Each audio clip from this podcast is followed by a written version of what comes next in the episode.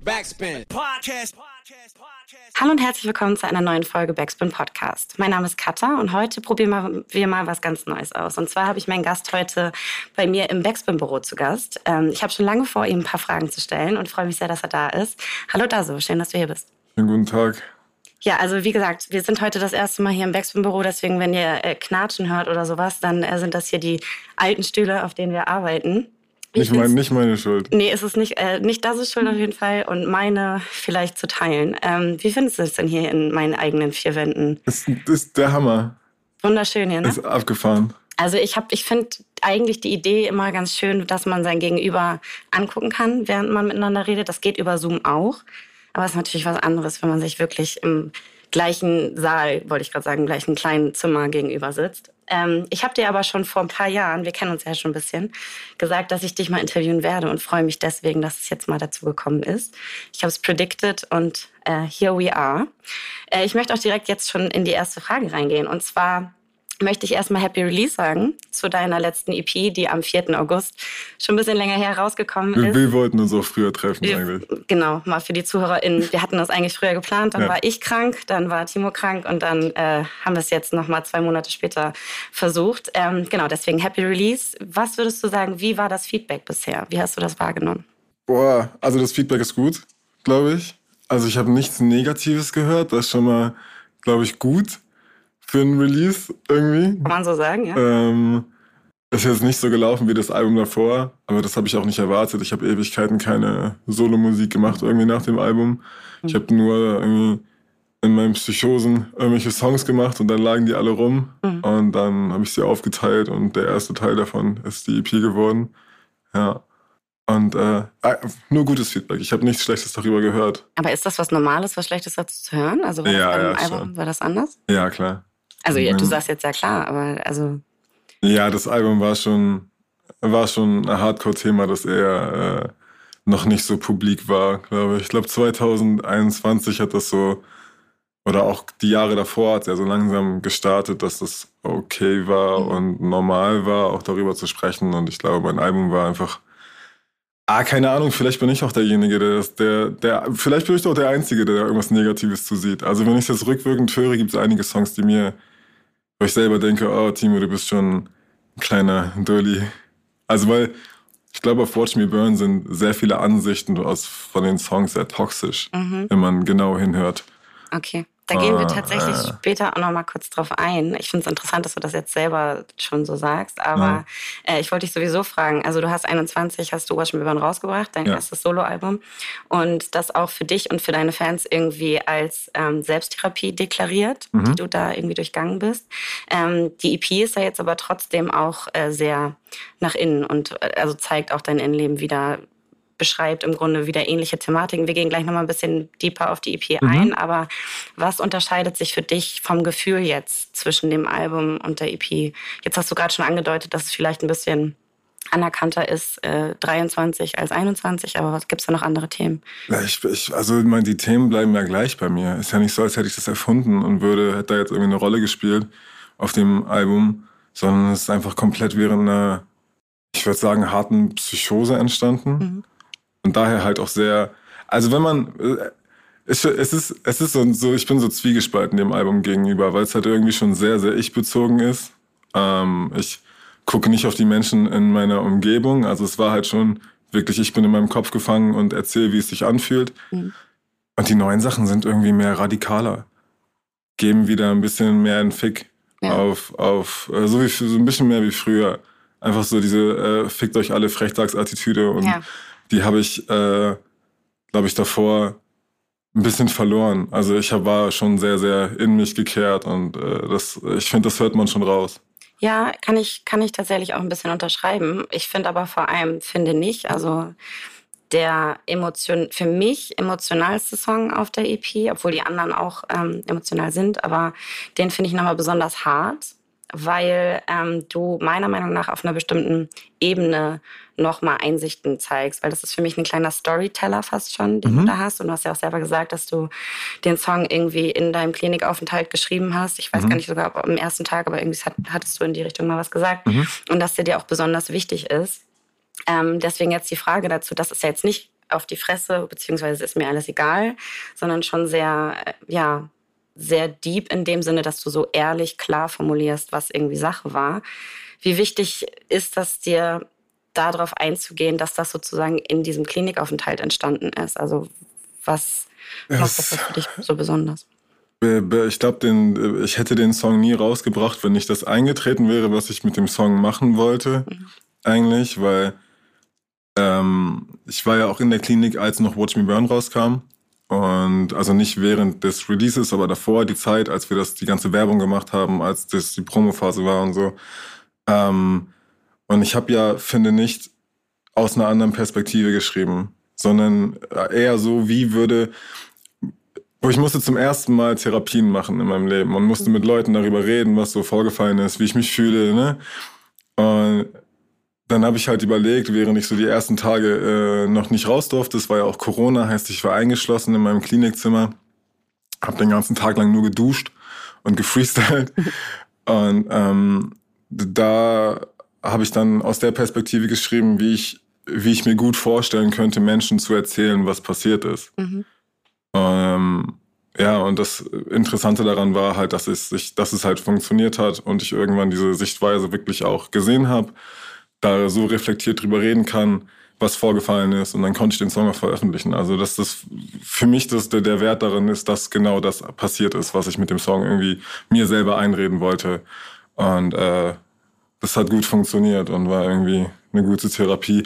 Also ich, ich finde den auch nicht unbedingt deep. Also das ist ja, aber alle sagen das. Also ich, ich, ich nehme meine Songs aber auch nicht so deep wahr, wie sie sind. Also weil für mich ist es Realität alles, ne? Und dann ist so, okay, ist irgendwie normal. Also in, mit deep meine ich jetzt auch, guck mal, wenn du in anderen Songs irgendwie über suizidale Gedanken sprichst oder sowas, ja. ne, dann ist das natürlich auch sehr deep. Aber mit deep meine ich jetzt persönlich, dass das erste Mal, du bist sowieso kein Phrasendrescher oder Metaphern, viel Benutzer oder sowas. Du sagst ja schon immer so, wie es ist. Aber genau das, was du gerade gesagt hast, dieses Storytelling-Element, so und so war das, das und das ist passiert, dann habe ich das und das gemacht, dann haben meine Freundinnen so und so darauf reagiert und sowas. Mhm. Das ist so eine sehr, ähm, ja im Grunde genauso, wie du es deiner deine Therapeutin zum Beispiel erzählen würdest. Also eine sehr ähm, okay, können wir, den, können wir das Wort Deep vielleicht durch intim austauschen? Ja, total. Okay, ja, weil, genau. weil ich finde nicht, dass es unbedingt Deep ist. Ich sag's dir nicht irgendwie auf einer krassen Ebene, der äh, das auf irgendeinem 14-jährigen Reddit stattfinden könnte. Ja.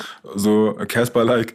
Oder, aber, sondern einfach, ich lasse einfach nur, ich erzähle dir kurz, was Sache ist. Also ich lasse einfach kurz tief blicken. Also dann, glaube ich, haben wir Deep und Intim irgendwie Perfekt. in einem. Genau das wollte ich damit sagen. Sehr gut. Das finde ich irgendwie in diesem Zusammenhang mit Klinikaufenthalt so wichtig, weil ich rede da auch ganz viel irgendwie immer mit Freundinnen, aber auch mit KünstlerInnen drüber, äh, was Entstigmatisierung und sowas angeht. Mhm.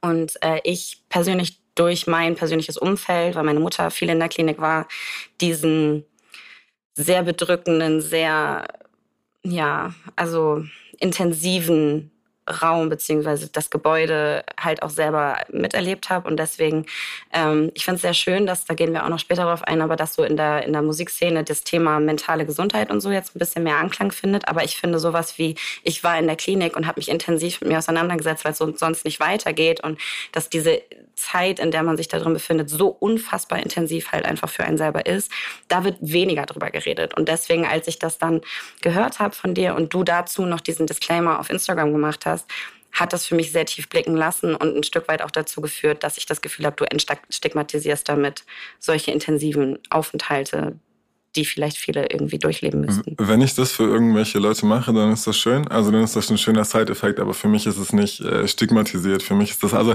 ich sehe es einfach nicht so. Ne? Also ich kann das schwer nachvollziehen. Ich finde gut, wenn, wenn Leute dadurch sehen, dass es vielleicht normaler ist und es auch Leute gibt, die äh, eigentlich relativ gut in, durch ihr Leben kommen und äh, trotzdem vielleicht sowas in Anspruch nehmen. Mhm. Auch wenn meine Musik manchmal das nicht so blick, durchblicken lässt, dass ja eigentlich äh, alles läuft. Ähm, ist, ist schön. Also ist ein guter Side-Effekt. Mhm. Ich, ich habe das nur, ich habe da keine Stigmas. Geht mal alle in Therapie, ihr seid alle voll die Psychos, Mann.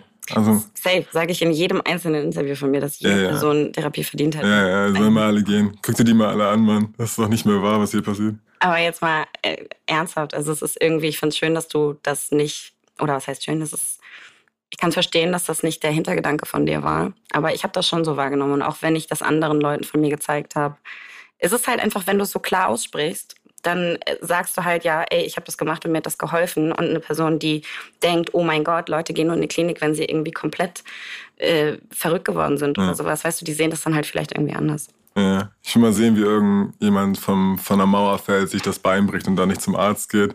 Und jemand sagt so, boah, richtig schwach, wenn du jetzt zum Arzt gehst, Bruder. Musst du echt zum Arzt? Loser. Ja, trotzdem zum Ah, come on, ja. So schlimm ja, genau. Deutschland.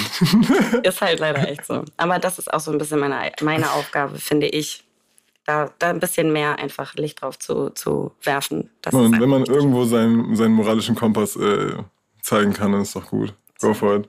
Ähm, deswegen habe ich mir auch so ein bisschen die Frage gestellt, du sagst jetzt ähm, mit diesem Song jetzt vor allem finde ich, du hast es runtergeschrieben, konntest es rausbringen, weil es dir was gebracht hat. Also du hast sozusagen den Effekt davon bekommen, beziehungsweise es ist dazu gekommen, dass du darüber reden kannst.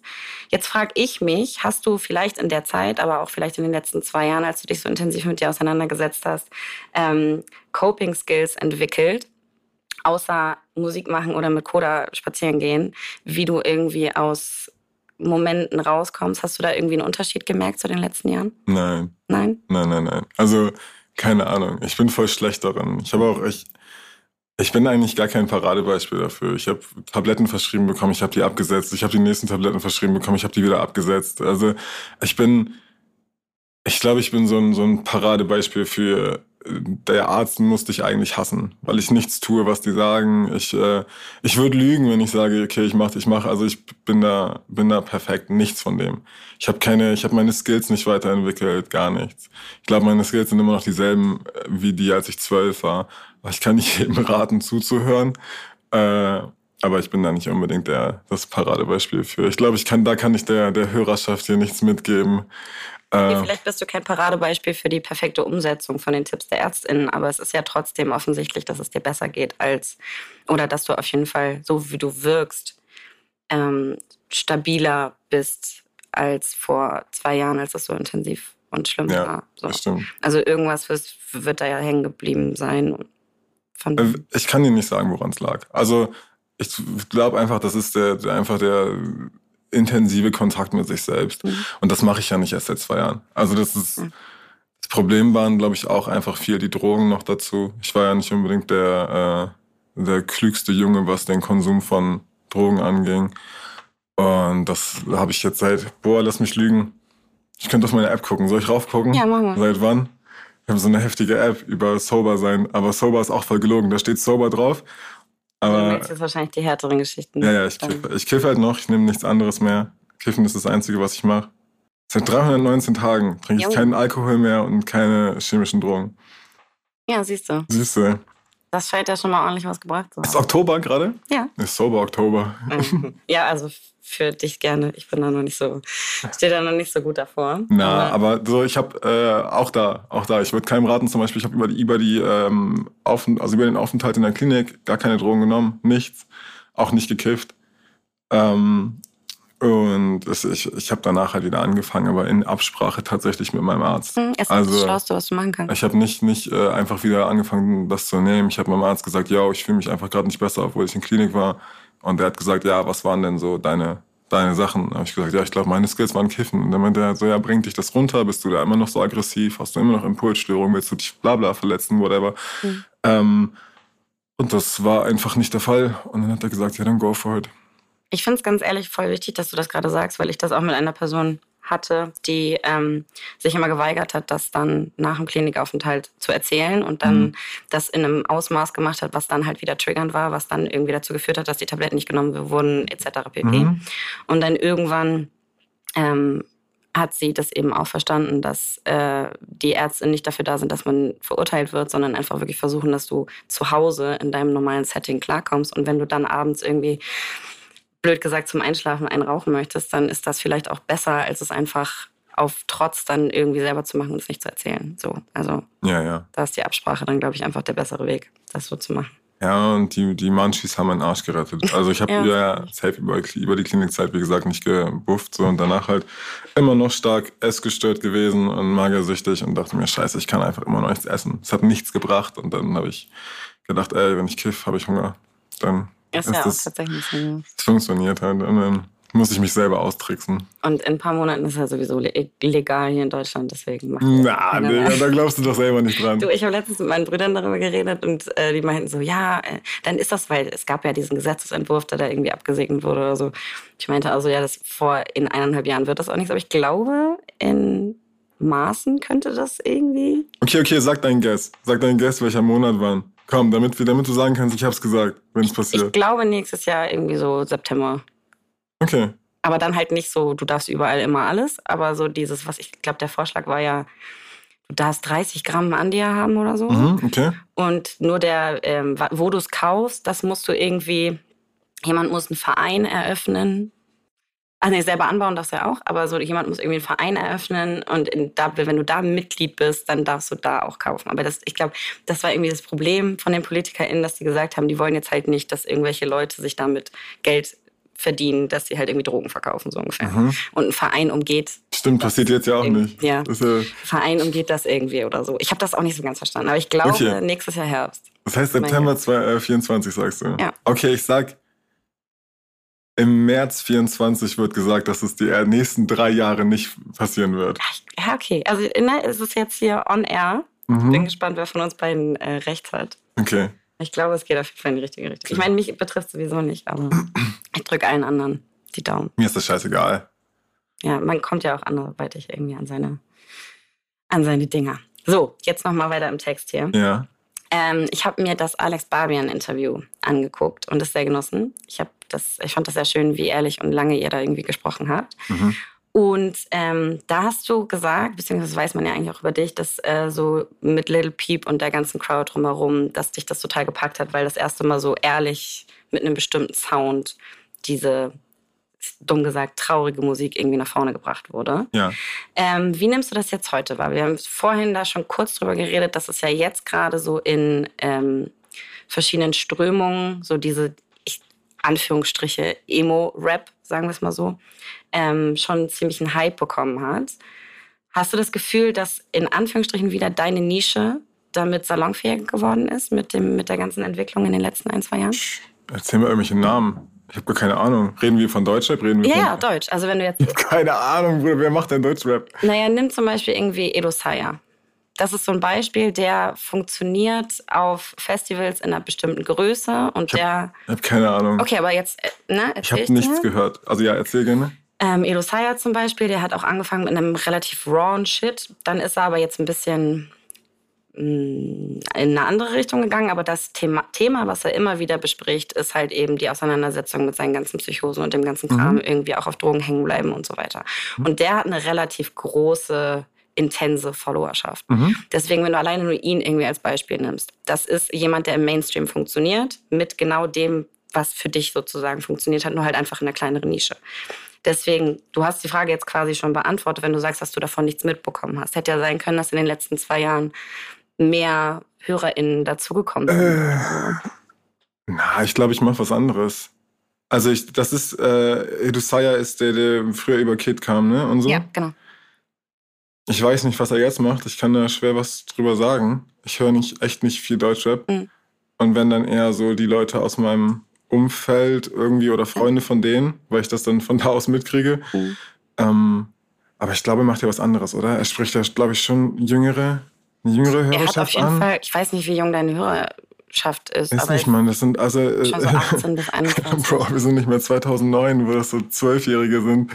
Ähm, die sind, glaube ich, schon echt so alt, so ein bisschen so alt wie ich. Also zwischen mhm. Mitte, Mitte 20 und dann Anfang 20. Und ich glaube, Edosaya ist ja noch ein bisschen das, das jüngere Gerüst. Mhm was Sandys Poppen und so angeht. Es ist einfach, also es ist halt einfach, glaube ich, nicht so ganz, ganz meins. You know, ich kann da, ich kann da schwer was zu sagen und ich kriege davon auch wenig mit. Mhm. Also ich habe nicht den, irgendwie den Kontakt zu denen. Aber du musst ja auch nicht unbedingt mit dem was zu tun haben, beziehungsweise eine Musik hören, um zu merken, dass da eine Offenheit zugekommen ist. Also jetzt mal so als Beispiel. Ähm, eine Offenheit mit Sicherheit. Ich, also ich will ja auch gar nicht schämen. Nicht, dass irgendwer denkt, ich möchte irgendwie schlecht reden. Das ist einfach eine andere Sprache. Genau, ich weiß es ja. einfach nicht genau.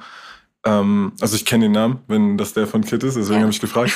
äh, ich weiß es nicht. Also ich kann es nicht, ich kann es nicht genau sagen. Ich weiß, dass manches, das ist, ich war eine Zeit lang sehr gepisst, weil jeder auf diesen Hype aufgesprungen ist. Das ist aber nicht mehr jetzt gerade, weil jetzt macht es einfach jeder und es ist leider Gottes alles publik geworden, dass äh, Leute denken, Fakt up sein ist so die Meta-Ebene. Mhm. Ähm, okay, go for it, aber es war ja schon, als dann diese Lil Peep Sache war und auch in Deutschland das dann ankam, dass es sehr, sehr romantisiert wurde.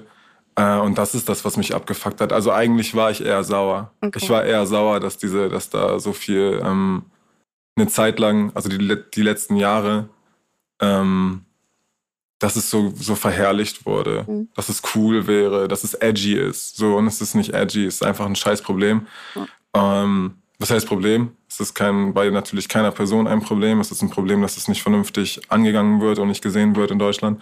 Aber ich war da, ich war schon eher pisst. Und so, aber ich kann, äh, hättest du irgendwelche aus Amerika gesagt, wäre ich, glaube ich, so ein bisschen näher dran. Ich bin nicht so gut in Deutschrap. Nee, das ist auch fein. Bei mir geht es eher so in der, in der Thematik darum, und da versuche ich häufiger drüber zu reden, mhm. wie das halt ist, wenn du in der Nische bist und dadurch, dass, also Beispiel Grafi, so, ich mhm. habe letztes Jahr mit ihm gesprochen und habe ihn auch gefragt, ähm, wenn einfach so dieser Kosmos Deutschrap, der vorher so geballt war und du musst irgendwie so und so rappen und du darfst auf gar keinen Fall darüber reden und so hart sein, keine Ahnung, so diese ganzen dummen Klischees, wenn das einfach durch diese ganzen Strömungen so aufgebrochen wird und es halt auch einfach cooler geworden ist, dass du beispielsweise mal irgendwie eine E-Gitarre reinpackst oder dass du über deine Gefühle redest oder sowas, dann musst du dich ja nicht mit der Musik von den anderen identifizieren, aber es macht auf jeden Fall den Raum auf. Und ein Künstler, eine Künstlerin, die vorher vielleicht irgendwie in Anführungsstrichen darunter gelitten hat, dass das so nischig war und dass das halt nicht so eingeordnet wurde in den Mainstream in Anführungsstrichen, ähm, kann man ja davon profitieren, theoretisch, dass die Offenheit halt einfach dafür da ist. Also, dass es nicht mehr heißt, Rap muss so und so, sondern das geht jetzt gerade sowieso in alle möglichen Sphären irgendwie raus. Mhm. Ja, ich glaube, der Sound ist auch neu. Du kannst machen, was du willst eigentlich. Aber ich weiß ja auch nicht, was Mainstream ist. Kaiser, du stellst so Fragen, über die ich doch gar nicht Bescheid weiß. Ich weiß doch gar nicht, was so Mainstream ist. Also ich kann es dir wirklich, das ist richtig ja. schwierig für mich, wenn du so, so Musikpressesachen Fragen stellst, weil ich weiß das alles gar nicht. Aber musst du, finde ich ja auch nicht. Also die Leute, die ich höre auf Spotify, also das klingt auch immer so, als wäre, würde ich jetzt der Edgelord sein wollen. Aber die Leute, die ich höre, sind irgendwo verteilt aus Amerika und haben dann so 9000 monatliche Hörer mhm. und haben viel zu viele Glitches in ihrer Musik und alles klingt nach, mit gepitchten Stimmen. Ich ist einfach nur geisteskrank. Ich habe ja. keine Ahnung, was in Deutschland im Mainstream ist. Ich dachte, Kollege ist immer noch Mainstream in Deutschland. Äh, ja. Sag, sag ehrlich, ist es, ist es Mainstream in Deutschland? Das Ding ist, Mainstream war jetzt auch das falsch gewählte Wort. Nein, du hast, das ist schon genau das Richtige. Du sagst, die kommen Mainstream an und ja, das funktioniert ja. Also mit Mainstream meine ich, ich gehe jetzt irgendwie bei mir in Kiel auf eine Hip-Hop-Party und das sind die, die Songs, die laufen, die mir halt schlechte Laune machen. ich dachte, da spielt man Haftbefehl und 102 Boys auf solchen Partys in Kiel. Ja, das ist halt auch schon wieder im Mainstream. So 102 Boys waren vor drei Jahren auch anders. Die, die hätten nicht, wären da nicht im Club gelaufen, jetzt aber schon. So, Haftbefehl ist nochmal eine andere Geschichte. So eine scheiß Lüge, deren Biersong ist doch schon locker drei Jahre alt. Ja gut, dann vielleicht vor Bier. I don't know. aber so, ähm, ich will diese Debatte mit dir jetzt auch eigentlich gar nicht aufmachen, aber Deutschrap ist ja salonfähiger geworden. Insgesamt einfach. So. Ja, Rap ist einfach die größte fucking Musikgenre, das es gibt und es genau. ist lächerlich. So. Also ja, also Deutsche, wir, wir, können uns, wir können gerne, wenn du möchtest, die nächste Stunde über Deutschrap mimen. Also ich bin, ich, das ist. Aber das, hast du ja eigentlich schon immer. Ja, ich finde die auch alle lustig. Also deswegen erübrigt sich meine Frage von später, ob du jetzt momentan Deutschrap hörst, komplett. Aber Frag die nachher nochmal einfach. Frag, okay, okay. okay nochmal. ähm, aber um die Frage nochmal in eine andere Richtung zu münzen, weil ich will da auf was hinaus. Mhm. So, ähm, du hast im gleichen Gespräch mit Alex darüber geredet, dass du dir früher, das ist ja nochmal eine ganz andere Geschichte mit deiner VBT, Zeit. Ach du Scheiße, jetzt schreibt ihr wieder VBT-Titel, da ich mir Nein, überhaupt nicht. Mich juckt das gar nicht. Du hast mir die alten Videos gezeigt. Ich war da überhaupt nicht so, so drin. Okay. Ähm, dass du dir damit früher eine Community erschaffen hast, die, Zitat, es geil findet zu mobben. So. Und du hast ja jetzt aber eigentlich eine komplett andere Hörerschaft dir schon früher rangeholt mit der Musik, die mhm. du machst. Jetzt ist es so, dass du meiner Meinung nach ähm, noch mehr dein Instagram-Account und auch dein TikTok-Account und sowas dazu nutzt, auch auf so Missstände hinzuweisen und so ein Kram. Das ist mir vorher nicht so aufgefallen. Und deswegen jetzt die Frage, bei Alex ging es darum, mit, der, mit dem Watch Me Burn Album, vielleicht andere HörerInnen von früher, die waren so, okay, VBT-Team muss das jetzt gar nicht mehr, finde ich mhm. scheiße, fuck you. Die hast du vielleicht jetzt irgendwie alle entweder umgestimmt oder sie folgen dir nicht mehr. Damit hast du jetzt eine Community erschaffen, die weiß, Timo redet über seine Gefühle und es ist irgendwie ähm, tiefgründig und tief einblickend. Und jetzt hast du sozusagen für mich nochmal eine Schippe draufgelegt, indem du ähm, ja einfach ab und zu Postings zu, zu Antirassismus machst oder dich gegen Sexismus aussprichst oder sowas. Wie ist da so die Reaktion aus deiner Community? Hast du da, ist dir da was aufgefallen? Ich glaube, ich glaube, seit dem letzten Album ist das einfach da ist gar kein Hate mehr. Also keine Ahnung. Ich glaube einfach keiner, keine, wenn irgendwer böses Blut verspürt in meinen Followern, dann soll er doch gehen. Also das ist, äh, nee, ist alles cool. Also gar kein, gar kein, eigentlich kriege ich kein, kein Hate mehr. Tatsächlich ist auch lustig, auch wenn Leute auf, auf TikTok, so ich habe das ja früher nie genutzt und ich mache mhm. da jetzt ja auch sehr rar irgendwas. Aber äh, wenn dann Leute da kommen, die äh, mich von früher kennen, dann ist es kriege ich eher Zuspruch. Okay. Ja. Also was sehr ja, nice ist eigentlich. Ja, voll, aber das ist auch einfach, irgendwie ist es ja kein. Die Musik hat sich halt auch wieder gedreht. Also sind wir, Unfollow Me ist so, so ein Rumgesule in meinen Problemen. Dann Watch Me Burn ist dieses, ich heule nochmal ganz, ganz, ganz, ganz viel über meine Probleme, die halt auch irgendwie, wo man dann denkt, boah, halt einfach dein Maul. So, denk mal über die andere Seite nach, die du da gerade besingst. Äh, so, keine Ahnung. Und das ist es einfach nicht mehr. Ich glaube, wenn dann solche Songs kommen wie Finde nicht oder so, Finde nicht hat einen Vibe, das ist tanzbar, da kann man sich zu bewegen, mhm. man kann es mitsingen. Äh, und wenn man es mitsingt, muss man sich nicht grundlegend schlecht fühlen, weil es nicht direkt diesen melodramatischen Vibe hat. Und ich glaube, das ist einfach der, der große Unterschied ich heule dich nicht mehr voll. Stell dir vor, du siehst mich nach Jahren irgendwo und dann sitzt da plötzlich, über den die Leute früher schon gesagt haben, boah, der Drogenjunkie wird so abkacken. Und dann sitzt da jemand und sagt so, ich bin so traurig und ich rauche lieber mein, mein, mein Haze, als dass ich mich von der Couch bewege. Dann ist es so, come on, du Loser. Ich habe dir genau das gesagt. Also es hat, ich habe ja schon... Ja. Sind wir ehrlich, wenn man so die, die Deutschen oder generell die Menschen sieht, dann ist es schon klar, worauf die hinausgehen. Und dass sie dann eher kommen und mich, mich äh, anpissen, ja. Äh, und das ist es einfach nicht mehr. Okay, ja, voll. Und ich glaube auch, die Leute haben gecheckt, dass ich damit irgendwie nicht mehr an, anzugreifen bin. Mhm. Es hat ja. mich eine Zeit lang sehr krass getroffen, weißt du? Und das hat funktioniert. Die, also ich, ich wurde einfach getriggert, weil ich halt selber irgendwie psychotisch war und habe mich von den Kleinsten, es war ja nicht mal viel, mhm. aber es wirkte auf mich einfach todesviel, weil wie man ja immer schon gesagt hat, tausend gute Kommentare. Der eine Kleine, der ein bisschen an dir kritisiert, ist der, der dich fickt. Ja. So, und das, das war's einfach. Ich war einfach ein, ein sehr, sehr kaputter Junge, wo irgendwo ein paar Leute dann von außen noch ein paar Ziegelsteine an meine Glasfassade geworfen haben und dann bin ich irgendwann kaputt gegangen. Ja, also sehe ich voll. Das Ding ist nur, ich finde aus eigener Erfahrung, wenn man so anfängt, ähm, sich außerhalb von sich selbst für Sachen einzusetzen, beziehungsweise da auch mal irgendwie den Fuß in die Tür zu stellen und zu sagen, nee, warte mal ganz kurz, da müssen wir jetzt kurz mal drüber reden oder ich fange jetzt an zu gendern und das ist mein Ding und mir ist das wichtig und so und du musst nicht, aber ich mach das.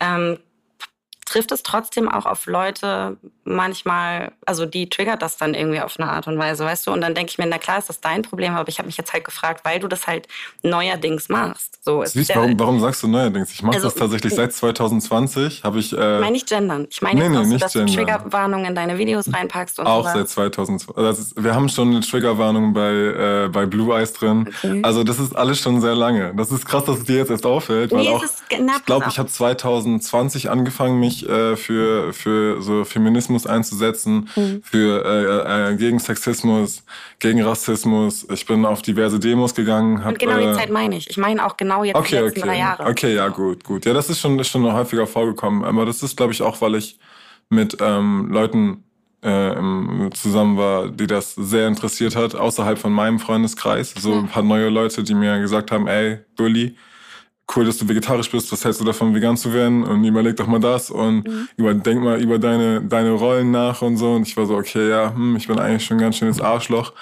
Äh, und dachte mir, ja, das muss ich auch noch ändern. Also es gibt einfach, ich dachte, es gibt viel Arbeit an mir und das habe ich einfach durchgezogen, so dass ich für jeden einfach dass ich mit allem cool bin. Ja. Also Toleranz für jeden. Ich will, dass niemand verletzt wird. Mir ist das, äh, weil es ist so einfach. Es ist so einfach, einfach ganz normal und cool durch die Welt zu gehen. Ja, und die Menschen sind so scheiß egoistisch, dann seid doch da auch egoistisch, dann seid doch einfach nur für euch. Weil ihr stört keinen, wenn ihr einfach eure Fresse haltet und in eurer Welt bleibt. So. Ja. Ähm, es ist nicht so schwer, weißt du? Und es ist auch nicht so schwer, das Ganze zu verstehen. Und ich verstehe halt, hab halt vieles einfach nicht verstanden. So, auch auf Twitter, ich hab, ich war, habe ich das überhaupt gepostet oder nur in meinen, in meinen Entwürfen, keine Ahnung, aber so dieses, so wie, ich check einfach Männer nicht mehr. Weißt mhm. du, so, das ist, äh, ich check nicht, wie man sich zum Beispiel, hast du den Barbie-Film geguckt? Ja. Wie kann man sich denn davon triggern lassen als Mann? Bro, das ist der geilste Scheiß der Welt. Die sagen einfach nur, Männer sind sensibel und Männer wollen eigentlich nur in den Arm genommen werden und dass man ihnen Zuspruch gibt. Ja, verdammt, das ist doch genau das, was ich will, so, weißt du? Ja, ja behandle mich also, als wäre ich ein kleiner Junge und, und äh, weißt du, nimm mich auf den Arm und erklär mir die Welt, wenn du es kannst, so. Ja. Egal wer du bist. Aber ja, nimm, nimm mich bei, bei der Hand, so. Warum muss ich dann der große Krieger sein? Ich bin nicht fucking Atreo und kann Fantasien retten, so. Ja. Äh, äh, ich bitte euch, so, dann sitzen die da und regen sich auf, weißt du, dass dann Ken als schwach dargestellt wird. Ist es so, come on, ich check's alles nicht mehr. Äh, total, ich bin da total bei dir. Und das Ding ist, ich habe witzigerweise aufgeschrieben, wie du für dich ähm, deine, wie du dich mit deiner Männlichkeit auseinandersetzt, nämlich genau mit diesem Ding und das meiner Meinung nach genau richtig. Also ich bin da voll bei dir und in meinem Freundeskreis und Bekanntenkreis sieht das auch Gott sei Dank jeder genauso. Aber wenn du dann eben auch in die Kommentarspalten gehst oder unter so, so eine Filme in die Kritiken oder so, gibt es sehr viele, die es halt nicht so sehen. Und dann. Es, man sollte nicht mehr in die Kommentare gehen. Ja. Das ist auch so schlimm, wenn du aus, wenn man irgendwie in so einer Bubble drin ist und dann rutscht du plötzlich einmal raus und dann checkst du Sachen ab und denkst dir so, fuck, es ist einfach nicht so, wie es in meinem Umfeld ist. So. Weil man redet sich ja über alles schön. Ja, ja es wird schon, es wird schon. Und ich merke ja in meinem Umfeld, es wird ja, es wird ja. Alle reden nur noch so und so. Ja, fuck, weil ich mich nur noch mit solchen Leuten umgebe.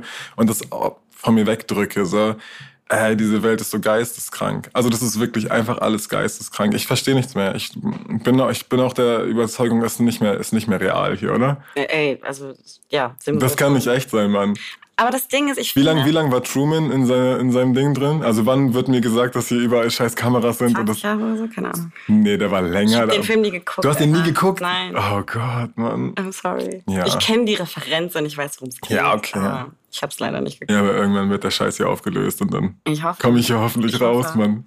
Das Ding ist, Langsam nervt Ich finde ich, also, ich finde aber halt, um da jetzt eine kleine Ernsthaftigkeit noch reinzubringen, du sagst so, ja, es ist in meiner Bubble und ich bin hier unterwegs und so und so ist es bei mir auch. Aber sobald du halt in die Öffentlichkeit trittst und sagst, ich drücke mich jetzt so aus und das ist mir jetzt wichtig und so, du kannst dich mal verpissen mit deiner Aussage, hast du ja schon eine weitere Rolle damit erfüllt, was ich persönlich halt super finde. So und das siehst mhm. du nicht bei jedem Künstler, jeder Künstlerin. Es muss auch nicht unbedingt vielleicht immer jeder der Messias sein, aber ich möchte es trotzdem acknowledgen, wenn ich das halt einfach bei KünstlerInnen sehe, deren Musik ich gerne mag und dann auch noch sehe, hey, auf Social Media ist es irgendwie nicht so, dass ich mir einen Kopf fassen möchte, sondern vielleicht lernt man da sogar noch mal ein bisschen was draus. Jetzt meine Frage an dich. Ja. Ich kenne Leute, die auf Social Media so tun, als würden sie sich dafür einsetzen. Mhm. Aber eigentlich weiß ich, dass die verkappt ganz schön sexistische Bastarde sind. Ja. Und auch einen Scheiß drauf geben, was um sie rum passiert. Und jeder Mensch ist eigentlich egal. Wie stehst du dazu? Findest du, es ist, also meinst du, es, du musst diese Rolle auch spielen, wenn du in der Öffentlichkeit bist? Oder findest du, diese Person sollte dann lieber offensiv sagen, was sie denkt? Weil das ist so, ich finde, also das fuckt mich halt ganz oft ab, so weil ich alles, was ich irgendwie nach außen trage, ist schon meine Meinung, glaube ich.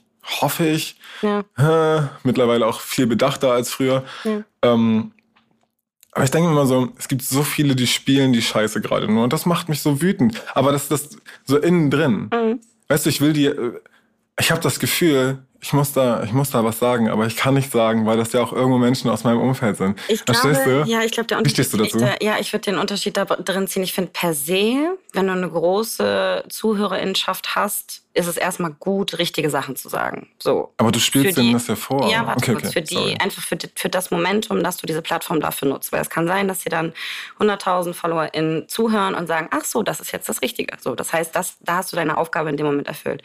Ich finde, es ist recht schnell für Leute, die das wirklich verinnerlicht haben, in einem Austausch oder in mehr als nur einer Instagram-Story, die gepostet wird, klar, ob die Person das ernst meint oder nicht.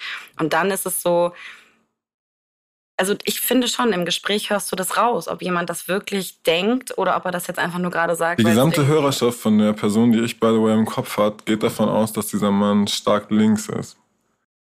Ähm, ich merke mir mal kurz die, ich glaube, ich weiß sogar, wen du meinst. Aha. Ähm, Aber nichts daran, was da passiert ist, stark links. Nichts ja. daran. Es geht eher in eine andere Richtung. Naja, also dann, das geht ja um die Frage, will ich den Menschen mögen oder finde ich wichtig, was in der Öffentlichkeit passiert? Leute göttern, vergöttern diesen Mann. Es geht ja darum, was er in der Öffentlichkeit macht. Und dann ist es ja für die ZuhörerInnen, die wissen das ja nicht. Wenn er von der Bühne geht und sagt, dass die erste Reihe alles Missgeburten sind, weil die Idioten gerade schwitzend, schwitzend in einem Raum stehen und er hier im Backstage sitzt, was hältst du davon? Ja, nickt. Aber das meine ich ja, dann ist er in der okay. Öffentlichkeit und zeigt schon direkt, dass er es halt nicht verinnerlicht hat. Aber für diesen Social-Media-Kontext. Okay. Dann lieber so, als äh, 18-jährigen Kiddies zu erzählen, dass man lieber recht sein soll. Also, okay, okay, ich, ja, ich, ich sehe schon, ich sehe schon. Da ist der Impact halt einfach ein anderer. Okay. So. Aha okay, jetzt hier voll auf dem heißen Stuhl gesetzt worden. Ja, voll. Wir also schon Menschen, wir finden die Diskussion. Ist ja auch gut, aber also ich finde, man schaut halt, weil ganz ehrlich, ich muss auch dazu sagen, dieser ganze Prozess, den ich immer noch durchgehe, auch bei mir bei seit 2020 ungefähr, als ich die Zeit hatte, mich da so richtig intensiv mit auseinanderzusetzen, mit meinen eigenen Fehlern, mit meinen eigenen Rassismen, Sexismen auch, alles Mögliche, was da irgendwie reinsteht. Das ist ja ein laufender Prozess.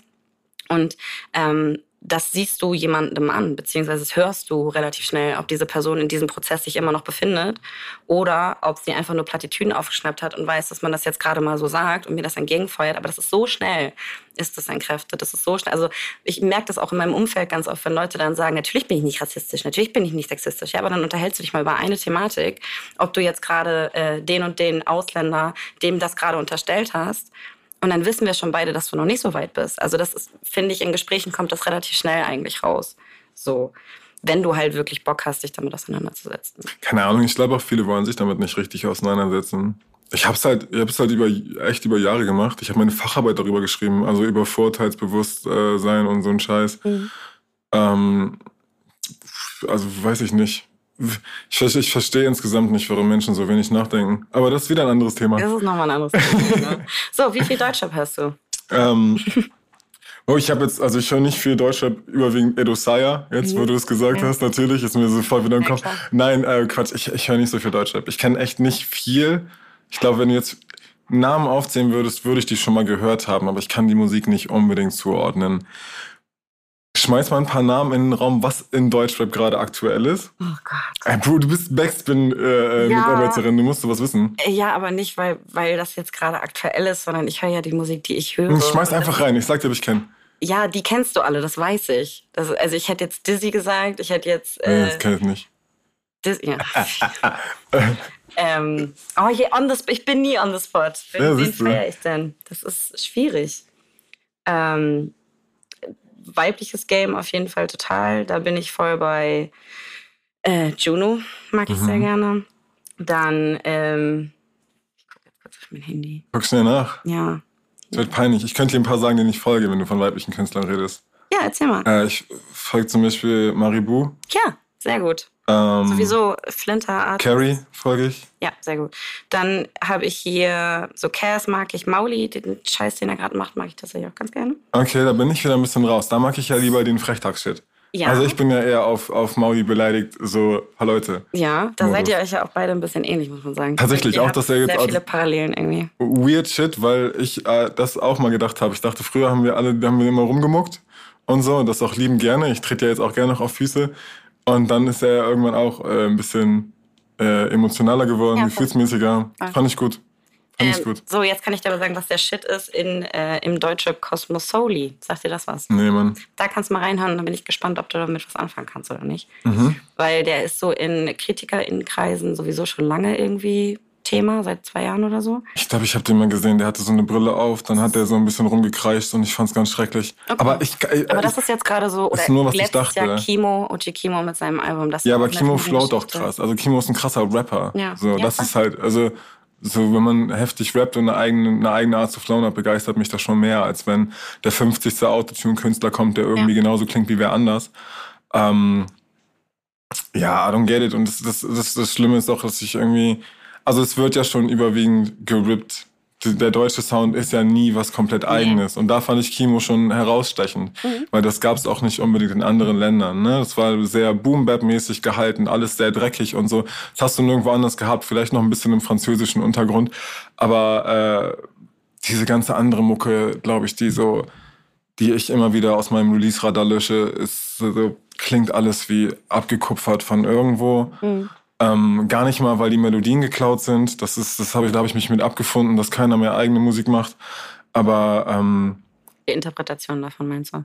Dass die auch nichts können dann, oder was? Es ist, also das klingt halt einfach wie abgekupfert und als hätten die einmal auf YouTube nach einem Juice World Template gesucht für Fruity Loops und hätten das da einfach reingerappt. Das ist so ein so. Thema, wo ich mich immer hochfahre und wo KollegInnen von mir immer sagen, so chill mal, ist jetzt halt gerade modern, dass jetzt tatsächlich ja auch einfach die Hooks aus so ähm, Songs, wo ich denke, dass ich damit groß, also es ist ja noch nicht mal 80er, 90er oder sowas, dass man denkt, man hätte das schon vergessen, sondern das sind Songs vor zehn Jahren und es ist einfach die komplett gleiche Melodie, meistens sogar der Text einfach nur übersetzt. Ja, ja. Und ich sitze dann und denke mir so... Der größte Song von BHZ ist geklaut. Und ich denke so, okay, ich verstehe, also ne, Deutschrap ist eine Sample oder Rap ist eine Sample-Kultur, aber ne, hä, da ist ja gar nichts mehr irgendwie dabei. So, ich, ich, ähm, ist lustig, ich habe mal eine Zeit lang unter, unter meinen Freunden in so WhatsApp-Gruppen Leute ausgecallt und das ist halt so also schon sehr, sehr viele. Timo hat sehr viele Zusammenschnitte gemacht von Songs, die geklaut sind. Äh, wir haben uns sehr drüber lustig gemacht. Aber ich kann da niemanden jetzt irgendwie so für Shame. Wir haben es auch gemacht. Unsere, unsere Tour-Songs sind auch alles irgendwelche 90er Techno-Songs, die wir kurz nochmal nachinterpretiert haben. Ich glaube, der Song Suicide mit mit äh, MXP und Private Paul ist von Ready or Not. Mhm. Ähm, also ich habe das selber gemacht. Und Watch Me Burn Caillou auch. Ja, stimmt. Das ist ja komplett einfach. Da habe ich ja auch den Text. Das ist ein Joke, weil es ein Intro ist. Aber äh, ey, wenn, wenn wir es Hardcore nehmen, ist es genau das. Ich mache ja nichts. Also Leute, die Caillou nicht kennen, könnten auch denken, dass das das Original ja, ist. So. Und das ist, äh, ist ja auch das, was die sich erhoffen. Mhm. Die erhoffen sich, dass die Elfjährigen vor sechs Jahren nicht mitbekommen haben, dass das 36 Grad und es wird noch heißer ein Riesenhit war. So. Ja. Und jetzt einfach dann irgend so ein kleiner 14-jähriger Dulli das in, in Fruity Loops gesampelt hat. So. Mhm. Es ist, I don't know. Also macht euer Ding, aber es ist, du, du, ich habe mich irgendwann damit abgefunden, dass mir das eigentlich egal sein sollte. Mhm. Aber Menschen müssen sich bewusst sein, dass wenn sie das tun, ich die für Arschlöcher halte. Das ist genau das. Du darfst ja auch eine andere Meinung haben als ich. So, ist, so oft kommen Leute und wollen sich vor mir rechtfertigen. Mhm. Es gibt nichts zu rechtfertigen. Du darfst deine Meinung ja haben. Niemand möchte dich irgendwie umerziehen. Mhm. Aber komm klar damit, wenn ich dich dann für ein Arschloch halte. Ganz ja, einfach. Hast du, hast du schon gesagt. Also ist aber, glaube ich, wenn man äh, auf, ja, nicht, ich wollte gerade emotionaler Mensch sagen, aber das ist ja nichts Negatives konnotiertes eigentlich. Also ich persönlich bin ja manchmal sehr aufbrausend und dann bin ich auch, gebe ich dem, der Person in der Diskussion vielleicht manchmal das Gefühl, dass sie kein Recht auf ihre Meinung hat, was eigentlich Quatsch ist. Also wenn in meiner perfekten Welt in einer Diskussion wäre ich komplett selbst mit einem Nazi auf Augenhöhe und würde mit dem diskutieren, weil mich interessieren würde, wie zum Teufel man auf diese Idee kommen kann für die, das Gespräch jetzt in dem Moment. Mhm. Aber es fährt mich halt immer so hoch. Und dann hat mein Bruder mich mal ausgecallt und meinte so, du brauchst dich nicht wundern, warum die Leute sich das von dir nicht anhören wollen, weil du denen das Gefühl gibst, du stehst über ihnen, weil deine Meinung besser ist als deren. Aha. So, da arbeite ich jetzt gerade dran. Aber es ist halt nicht immer so einfach, das so zu machen. Das stimmt. Aber also, es ne, sollte eigentlich möglich sein. Sollen alle einfach ihre Meinung haben. Ja. Sind dann halt einfach Bastarde. Ist so. Jetzt sind wir aber gerade bei Musik, deswegen möchte ich mal hier feststellen, dass du sehr viel Musik hörst, die man nicht so kennt dass das ja so ein bisschen dein Ding ist.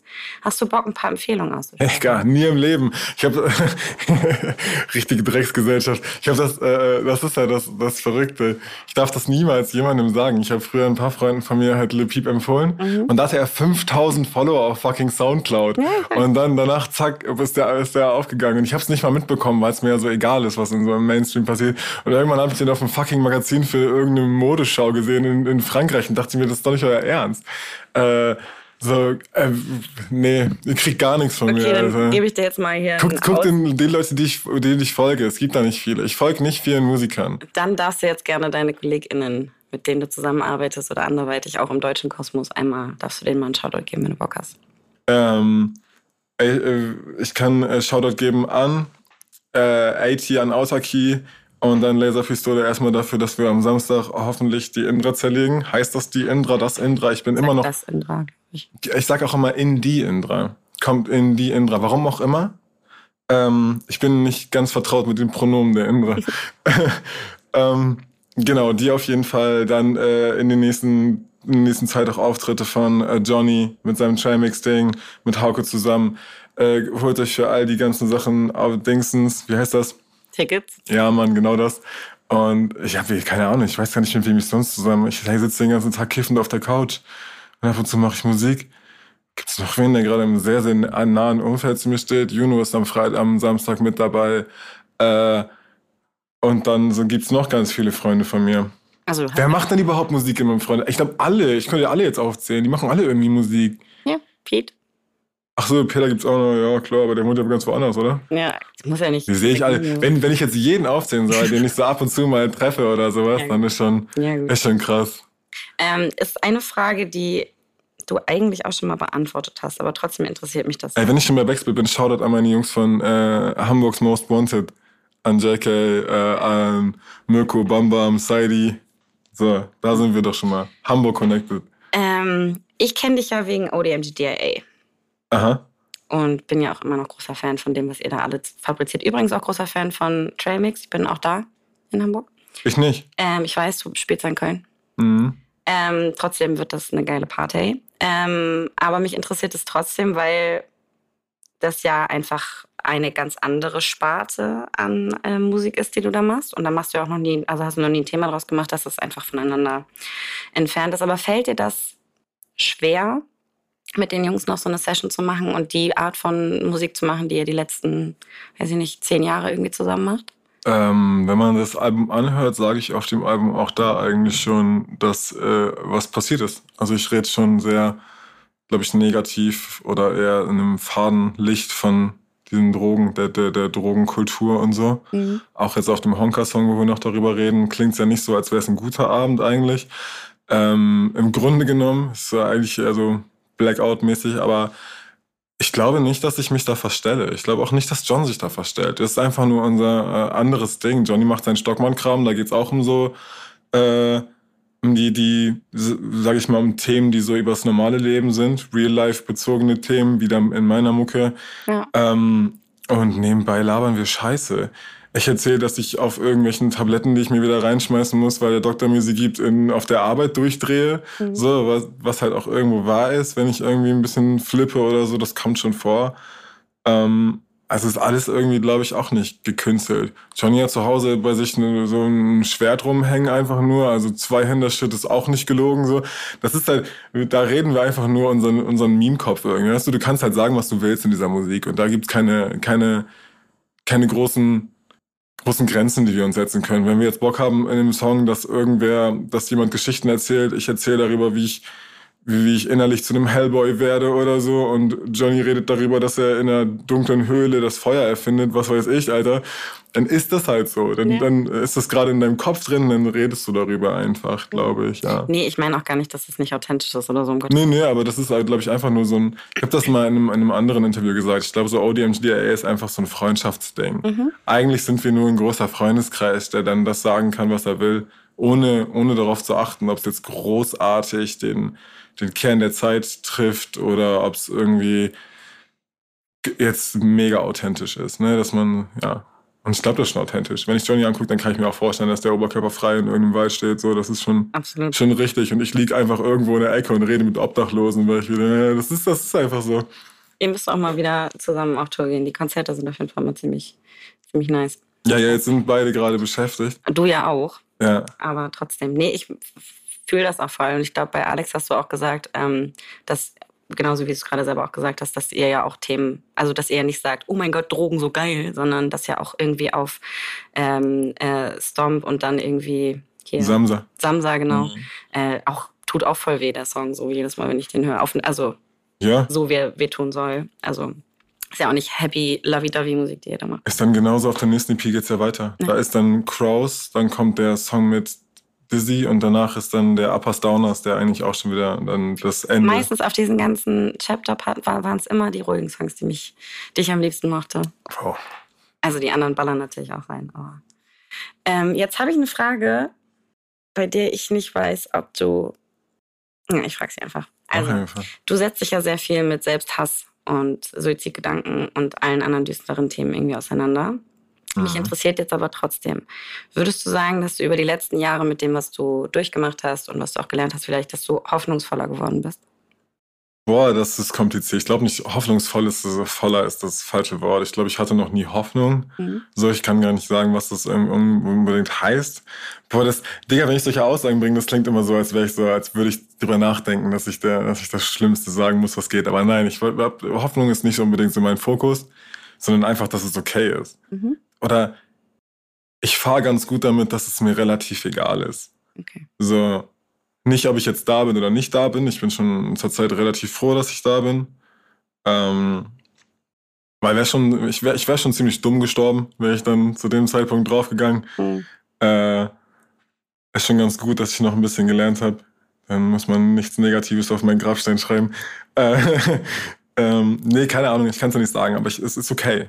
Und das, das reicht mir. Es ist, wenn es sich so anfühlt, dass ich mir, wenn ich zurückschaue, denke, wie konnte ich so hardcore negativ von allem denken und auch von mir und auch von allen Leuten in meinem Umfeld, ähm, dann ist es für mich okay. Ja. Wenn ich erstmal grundlegend, wenn ich das schaffe, hierher zu gehen und mit dir zu reden und ein Gespräch zu führen und überhaupt aus der U-Bahn zu steigen und den Weg zu gehen, dann ist das alles gut. Ich bin nicht auf halbem Wege umgedreht. Ja. Äh, das heißt, ich wünsche mir einen weiteren Punkt als vor ein paar Monaten. Mhm. Und dann ist doch gut. Dann ist doch alles easy. Das Solange es ja. irgendwie funktioniert, ist doch cool. Deswegen habe ich gerade so gehadert mit dieser Formulierung, weil ich wusste, dass du jetzt nicht sagen würdest, oh mein Gott, ja, ich hab, bin so ein hoffnungsvoller, glücklicher Mensch. Aber ich habe halt trotzdem das Gefühl, wenn man dich ein bisschen verfolgt hat, dass da auf jeden Fall ähm, positivere Gedanken irgendwie gekommen sind. So. Ich bin einfach, äh, ja, positiv vielleicht nicht. Ich bin einfach äh, cooler mit allem. Ich bin äh, selber höflicher geworden, weil ich nicht mehr so. Guck mal, dieses, dieses Interview, was ich habe mit Alex Barbian, du hast vorhin selber angesprochen. Wow, wer ist dieser Junge? Total gekünstelt. Ich habe versucht, nett zu reden. Weißt, ja, ja, klar. Weil ich es gelernt habe. Aber ich war zu dem Zeitpunkt eigentlich nicht nett. Frag mal alle anderen, die mit mir zusammengearbeitet haben von Universal, die im Raum waren, ob ich nett war zu denen. Ich habe die durchgehend angeschrien. Aber nach außen hin war immer so, ja klar, und ich bin total verständnisvoll, ein Scheißdreck. Und dann ist für mich halt so, solange ich jetzt cool mit allem bin, ich mit Leuten höflich rede und das ernst meine, ist das für mich schon mal die halbe Miete. Mhm. Also keine, keine Impulsstörung, keine Aggression, ähm, nicht das Gefühl, nicht da sein zu sollen. Das ist doch schon mal cool. Ich, eigentlich, glaube ich, lebe ich aber trotzdem in der stetigen Angst, dass ich wieder an den Punkt geraten könnte, wo ich war. Ja. Ähm, und ich glaube, sich dem bewusst zu sein, dass man, dass man, äh, dass dieser Punkt nicht weg ist, sondern immer noch wiederkommen kann und einfach die guten, wie sagt man das, gesunden Respekt. Ich habe einen gesunden Respekt vor meiner Krankheit. Und äh, aber zurzeit leben wir sind wir koexistent. Ist ganz gut. Mach mal dein eigenes Ding. So, nicht mit mir gerade. Und das ist gut. Ja, das lasse ja. ich auch einfach mal so stehen. Und wir sind jetzt auch schon beim letzten, bei der letzten Frage, beziehungsweise Doppelfrage. Du hast jetzt am Samstag. Das ist schon die letzte Doppelfrage. Jetzt steht schon im Titel so, da so über Depression, Borderline, Impulsstörung. Ich darf ja die Caption schreiben. Und das VBT. Nicht, wenn ich das nicht machen soll, dann mache ich das auch nicht. Ich habe dann da so Doxed Flair. Dann kriegen wir richtig viele Klicks. Ja, sowieso. Alles, was mit Flair und Backspin zu tun hat, dann. Äh wollen wir irgendwie Doxen? Okay, dann nicht. Mach, was du möchtest. Das ist deine Plattform. Nein, das ist nicht meine Plattform. Also doch, ich sehe jetzt hier gerade nur das Podest, auf dem du gerne ich, ich weiß doch gar nicht, wo irgendwer wohnt.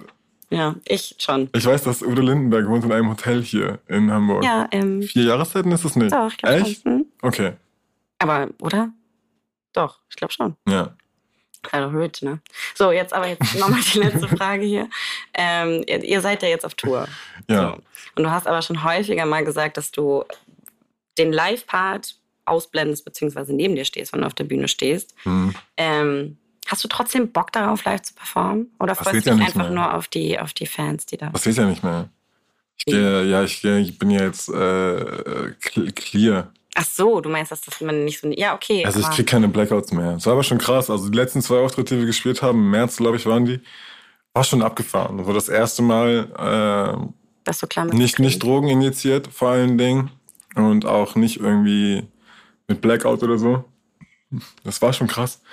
Also ich habe aber tierisch Schiss. Also das ist halt ein Bewusstsein. Wenn ich auf Koks oder so war, ähm, dann hält man sich ja sowieso für den König der Welt. Dann denkst du, das einfach der Mittelpunkt der Erde und so ein Scheiß. Und das äh, ist mir ja im Nachhinein immer todesunangenehm gewesen, weil ich eigentlich ein kleiner schüchterner Junge bin, der ja am liebsten nicht gesehen wird. Ähm, und so dann jetzt auf, der, auf die Bühne zu gehen als dieser kleine Junge, der auch noch gekifft hat und dann mit zwei, also ich stehe dann ja auch ein bisschen super high, aber das sage ich dann ja auch. Mh, mm, Eh kein Plan, dann Hallo zu sagen und da stehen dann so viele Menschen, gucken dich an und dann denkst du, scheiße, jetzt musst du auch noch mit denen interagieren. Mhm. Und ich hasse Smalltalk, ich hasse alles. Weißt du, eigentlich würde ich am liebsten nur mein Set runterspielen ja. und zwischendrin die ganze Zeit nur sagen, hey, ich weiß selber nicht, was ich hier tue, ist hoffentlich okay, sorry. Also, ah, ich weiß es nicht. Deswegen ist es ganz, ganz befremdlich für mich. Aber ich glaube, ich sag das auf der Bühne auch. Also ich stehe dann auch und sag so, ey, ich glaube, wir haben alle genau gleich viel ich glaub, Panik. Ich glaube auch Fans von dir finden, also wissen das auch. Also ich meine, das ist, ne? Du machst Nein. ja jetzt auch nicht die Alpha-Musik da irgendwie auf der Bühne und nee. erzählst, dass du der geilste Mensch auf der Welt bist. So. Nee, eigentlich nicht. Äh, nicht unbedingt. Und äh, auch die Musik spiegelt ja auch ganz gut wieder das alles, was ich da von mir selbst genau denke. Auch, sehr, auch wenn ich mich mal für den krassesten halte, dass das dann schon entweder relativ sarkastisch gemeint ist oder grundlegend dieses, diese Aura hat von wegen, ich mache das, um euch ans Bein zu pissen. Und ja. ach, keine Ahnung. Ich kann es nicht sagen, ist auf jeden Fall verrückt, auf der Bühne zu stehen. Ist auch ein ganz anderes Feeling. Mhm. Ich war Ewigkeiten nicht mit meiner Musik irgendwie äh, unterwegs. Mhm. Ich habe Watch Me Burn nie live gespielt, bis auf jetzt im Frühjahr. Ähm, auch weil ich es nicht konnte. Und äh, das war schon verrückt. Das ist doch eine andere Crowd. Also ja. tatsächlich ist eine, eine Dazo und 80 Crowd ist jetzt eine ganz andere als so ODM GDLA. Mhm. Bei ODM GDLA läufst du durch die Menge und wow, du, du, du riechst quasi in der Luft, was, was so alles in den Nasen verschwunden ist von den Leuten, die da sind, weil das ist halt schon eine Fuck-up-Musik und die wollen ja auch dann dazu fucked up gehen. Und das ist bei mir, glaube ich, nicht so. Die sind irgendwie, die sind irgendwie nett zueinander. die sind, das ist äh, sehr komisch. Ja, ja, also das ist ein, ist so ein anderes Umfeld irgendwie. Also hast du Bock? Ich habe schon Bock, ja, ja, aber ich habe ich hab Respekt. Mhm. Ich habe ich hab Angst davor, aber ich mache das schon. Ich, ich ja, man, wir haben sogar Autotune auf der Bühne, wie so echte, echte Neuzeit-MCs, Bro. Also mit Umstellen währenddessen oder so die ganze Dinge? Na, der, wie umstellen? Ich finde das immer so witzig, wenn, ich glaube, das war letztens bei... Meinst du, wir lassen, wir lassen die ganze Show auf einem einzigen Key? Wir bleiben auf einem Key und Nein, jeder Song auf, ist schief gesungen. Halt, wenn du halt ähm, in, dem, in dem Song anfängst zu reden wegen irgendwas oder, keine Ahnung, der Übergang, dann, mhm. dann ist dieses Autotune noch auf der Stimme, aber halt nicht, also weißt ja, du... Ja, ja, aber ich mache ja keine... so mies funny, vor allem wenn das Leute sind, die halt nicht obviously so Autotune benutzen, sondern es ist halt für den Song irgendwie passend. So Beispiel Paula Hartmann, weiß ich nicht, ob die das irgendwas sagt. Ja, doch. So, und die hat äh, auf dem Reeperbahn Festival hat sie halt irgendwie schwarze SUVs, glaube ich, oder irgendeinen anderen Song gespielt. Und die ist ja jetzt nicht Autotune bekannt, so, sondern eher mhm. für ihre zarte, süße Stimme, die sie singt. Und die hat auf irgendeinem Song aber halt Autotune drauf und danach hat sie halt so damit geredet. Und ich muss halt so lachen, weil das einfach so komisch klang und halt nicht zu ihr passte irgendwie. Okay. Deswegen. Ja, nee, ähm, wir lassen nicht die ganze Show auf einem Autotune-Key, es sind schon die richtigen und äh, wir benutzen noch nicht viel. Also ich lasse das nur mitlaufen, weil ich, ich kann die Songs alle singen. Also ich habe ja auch die ganzen anderen Konzerte, glaube ich, passabel gesungen. Ja. Und äh, da habe ich ja auch, weiß ich nicht, viele Jahre investiert, dass ich lerne, ein bisschen zu singen, meine Stimme zu kontrollieren. Und dann, äh, aber ich habe keinen Bock, also ich will nicht am nächsten Tag komplett tot und heiser sein, weil wenn ich richtig singe, dann muss ich halt schon meine Stimmbänder strapazieren. Ja, sehr. Ähm, weil ich kein, ich habe das nie gelernt. Ich habe gab niemanden, der mir gesagt hat, wie das geht. Ich mache einfach. Ja. Und ähm, ja, dann habe ich gedacht, okay, mach bisschen, komm bisschen, Bruder, damit ich so ein bisschen, damit ich auch mal ein bisschen auch mal so so Share machen kann. Mhm. Weißt du, das ist schon okay. Äh, ja, einfach um mir das auch ein bisschen zu erleichtern. So dumm das ist, aber das ist todesanstrengend. Also, ey, ohne Johnny. Der Einzige, der Bro, ohne Johnny ist auch todesanstrengend. Also, Real Talk, das merkt ja, das ist ja bei Johnny jetzt genauso. Wenn, aber er hat noch so Tim dabei, als sein DJ Psassa spielt noch die Instrumente ein bisschen mit, weißt du? Mhm. Ich stehe da einfach mit Laser, Laser und ich. Laser war bis vor ein paar Tagen im Krankenhaus. Der hat noch nicht einmal, noch mal, nicht einmal geübt. Ich selber habe noch nicht mal meine Setlist fertig. Also, wir sind einfach ein Haufen Mülleimer. Ja. Und äh, ich versuche da am Ende das Beste draus zu machen. Aber ich glaube, auch davon lebt das irgendwie. Also ich bin nicht gut organisiert, ich habe kein großes Team. Alle aus meinem Team sind meine Freunde. Ich will gar nicht mit anderen Leuten arbeiten, außer mit meinen Freunden. Ja. Ähm, ich habe fürs Album Initiative Musik beantragt. Ich habe es bekommen. Ich habe mich einfach privat da angemeldet, weil ich dachte, fuck it, ich habe keinen Bock, irgendwen zu fragen und habe da einfach als Timo hingeschrieben. Habe mir äh, helfen lassen von einer Freundin, das zu machen das, also so mhm. scheiß drauf. Ich habe keinen Bock, mir ein großes Team zu suchen, das nur da ist, um, um, äh, um für mich zu arbeiten, weil sie es sollen und weil ich sie beauftragt habe. Also alles, was passiert, ist irgendwie so, keine Ahnung, meine Musik lebt, glaube ich, einfach nur von mir und meinem Freundeskreis. So, ja. Und ein paar mag ich, ein paar mag ich nicht, aber ich bin trotzdem nett zu denen, ich bin ehrlich. Äh, ja. Ah, ich glaube, das wissen sogar die Leute. Und nach außen hin bin ich immer noch lieb zu jedem. Ja. Nein, Quatsch. Äh, ich, kein Plan. Ich kann es dir alles nicht sagen. Ich, mache einfach Mucke. Und die meiste Zeit sitze ich vor meinem Computer und mache meine Musik da. Ja. So, ich weiß nicht, ob ein paar Leute gesehen haben. Also ich streame manchmal mit Kiko oder so, oder streame alleine einfach, schmeiße irgendwann an. Und da, äh, genauso wie ich da sitze und mit den Leuten rede, mache ich auch überwiegend meine Musik. Ja. Setze meine Kopfhörer auf und verarbeite meine Gefühle vor meinem Computer und Freestyle irgendwas da rein, was mir gerade auf dem Herzen liegt. Ich glaube, das ist auch genauso angekommen. Und ich finde es schön, dass du Bock hast auf live, dass du Respekt davor hast, dass du Angst davor hast, dass du auch Bock darauf hast. Ja, ich habe bestimmt Weil keine das Lust. Das war auch mal anders. Hast du auf jeden Fall so geäußert. Ja, ähm, definitiv. Also es gab eine sehr lange Zeit, wo ich auch vor den Auftritten mit einer sehr, sehr biederen Mine rumgelaufen bin und meinte, ich will die Scheiße nicht und ich kann das gerade nicht und ja. es ist äh, zu viel, ich will keine Menschen sehen, ich hasse jeden, der da ist. Also da war ich ja richtig anti. Das genau, war schon ekelhaft. schön, dass das jetzt schon so ein, doch ist schon eigentlich ganz liebes Publikum und macht Spaß und ist natürlich aufregend, aber es ist irgendwie ein wholesome Moment dann ja auch danach, wenn du irgendwie erzählst, dass da Leute irgendwie deine Hooks lauter mitschreien als dein ähm, als du dich selber irgendwie gerade hörst oder so. Das sind ja auch einfach schöne Momente. Aber es war einfach auch früher ähm, dann immer die, die Angst, weil ich einfach wusste, ich bin gleich weg und ich krieg davon eh nichts mit. Und eigentlich ist es für mich ein anstrengender Tag nachher irgendwo im Hotel zu liegen oder so und das vielleicht zu verarbeiten, dass ich gerade mich wieder ausgeblendet habe und nicht weiß, was eigentlich knapp eine Stunde lang passiert ist ja, an dem heutigen Abend. Und das ist dann schon, ich habe einfach Schiss gehabt früher. Ich hatte Panik, ich wusste nicht, was passiert, ich wusste nicht, ne? Und ich bin ja auch oft forsch geworden gegenüber, gegenüber Johnny und Tim und so. Also sehr häufig, weil ich mich nicht kontrollieren konnte und so ein Scheiß. Also ich war schon krass nicht tragbar. Und wenn ich jetzt hier sitze mit denen vernünftiges Gespräch führe auf einer Ebene, wo wir alle Menschen tolerieren und so irgendwie, dann ist es doch, dann ist doch alles gut. Ja, ich kann es nur so unterschreiben. Und ich ja. finde es echt schön, dass das jetzt irgendwie was geworden ist. Das war auch tatsächlich meine letzte Frage an dich.